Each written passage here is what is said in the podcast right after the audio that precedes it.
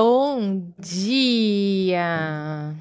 Como vocês estão esse início de dia?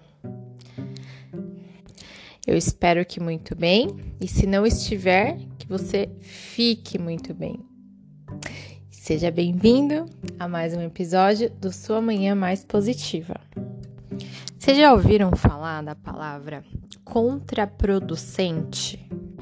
Contraproducente é quando algo produz um efeito, um resultado diferente do esperado, ou que prova algo ao contrário do que se tinha intenção de provar. Sabe uma coisa que é totalmente contraproducente? É quando a gente gasta muita energia, quando a gente fica lutando muito contra coisas que não estão ao nosso alcance. E o que são coisas que não estão ao nosso alcance? Coisas relacionadas ao outro. Coisas que a gente não tem controle. A gente tem controle e a gente tem até um certo poder, assim, sobre coisas é, relacionadas a nós, aos nossos sentimentos, às nossas atitudes, mas em relação ao outro, a gente não tem, é zero, é zero. E quanto mais a gente luta, mais a gente sofre. Quanto mais a gente luta para que o outro seja algo que a gente queira, mais a gente vai sofrer.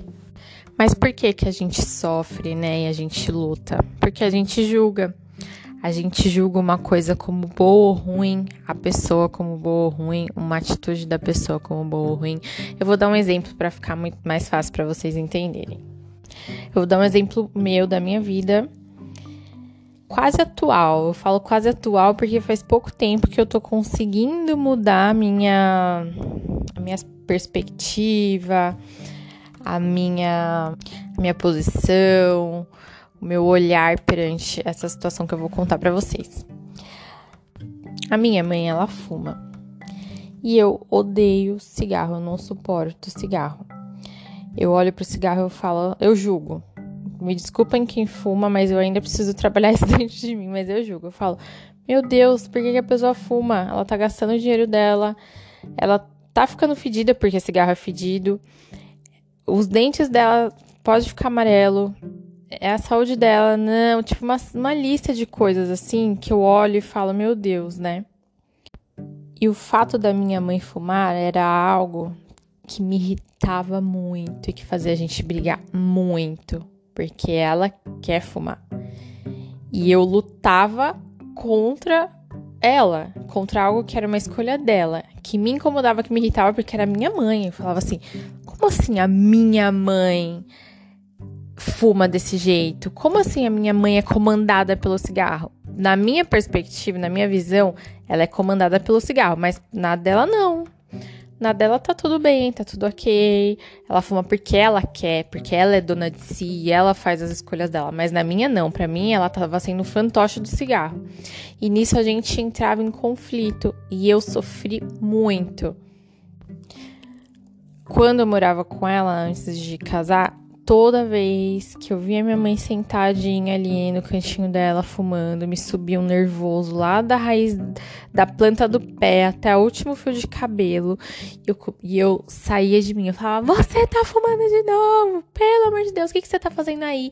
E aquilo me irrita, e me remoía e me irritava e a gente brigava. Aí hoje eu olho e falo: Pra quê? Eu gastei tanta energia, a gente brigou tanto, foi tão desgastante, pra quê? Ela não vai mudar por mim. E nem por ninguém. Ela só vai mudar se ela quiser. E o que, que eu ganhei? Passando anos e anos de raiva, anos e anos jogando na cara dela, anos e anos a gente brigando. O que, que eu ganhei? Nada. Hoje eu gosto que ela fume? Não, não gosto mas também não me irrito mais tanto, desde que não interfira em mim. Por exemplo, não fume perto de mim, não fume perto da minha filha, não me deixe fedida de cigarro, que eu brigava com ela muito. Eu falava, eu acabei de tomar banho, você com esse cigarro, meu cabelo tá fedido. Olha só. Mas assim, desde que não interfira em mim, E a minha mãe sempre respeitou, ela nunca fumou dentro de casa, tal, porque ela sabia que ninguém gostava. Então, se ela tá lá na dela, tal, eu ainda um pouquinho assim, ainda falo assim, poxa, podia ser diferente, mas não é, mas não me dói mais, sabe? Não, não me machuca. Por quê? A luta é muito do ego, né? Então eu tava jogando o meu ego ali em ação, porque eu queria que ela aceitasse a minha verdade, porque a minha verdade era a melhor verdade para ela. Nossa, santa ilusão a minha, né? Porque não, não é a minha verdade a melhor para ela.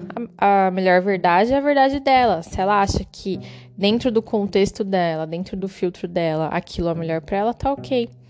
E pensa aí em quantas pessoas você se dói, você se remói, você fica lutando para que a pessoa seja algo que você idealizou ser bom para ela e ela não quer, ela recusa e isso te faz sofrer quanta energia você já gastou ou você gasta diariamente tentando mostrar para alguém um caminho que a pessoa não quer.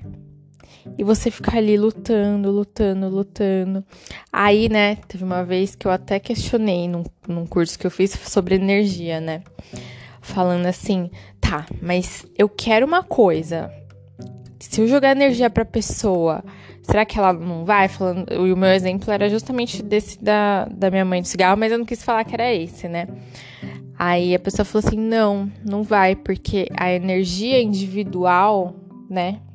O querer individual é muito mais forte do que qualquer outra energia que eu pudesse mandar para ela, qualquer pensamento que eu pudesse mandar para ela. Diferente de se uma pessoa quer, vamos supor, uma pessoa que tá doente. Aí a pessoa tá doente e tal, e ela quer receber um pensamento, uma oração, uma energia positiva para ela se curar. Então vocês dois estão vibrando a, a energia de cura, a vibração de cura.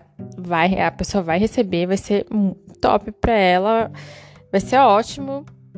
Mas se for ao contrário, você tá mandando uma energia para a pessoa e a pessoa não quer, não adianta, ela não vai receber.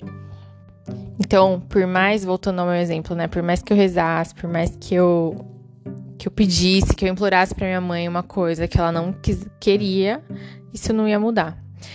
Então, a gente tem duas escolhas.